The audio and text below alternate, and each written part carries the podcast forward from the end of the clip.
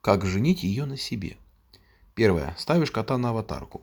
Второе. Надеваешь черное. Третье. Уходишь в монастырь. Четвертое. Знакомишься с хорошей девушкой. Ну и пятое. Делаешь ей предложение. Это мой сценарий счастливого брака. У вас свой, конечно. Мужчины, выкиньте все книги про отношения.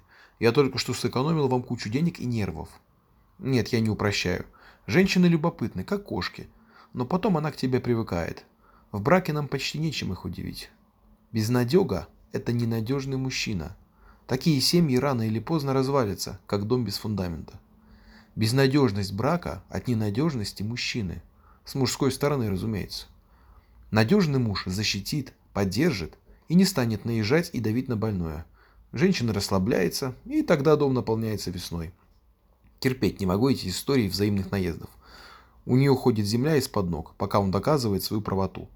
А потом она просто перестает доверять, пытается контролировать, придирается, скандалит, и все хуже и хуже с каждым днем. Женщины, вы тоже виноваты, раз позволяете так себя относиться. Без уважения он не станет вас защищать, переключаясь в режим и так нормально, ничего, потерпит меня. Уважение плюс надежность. Только так.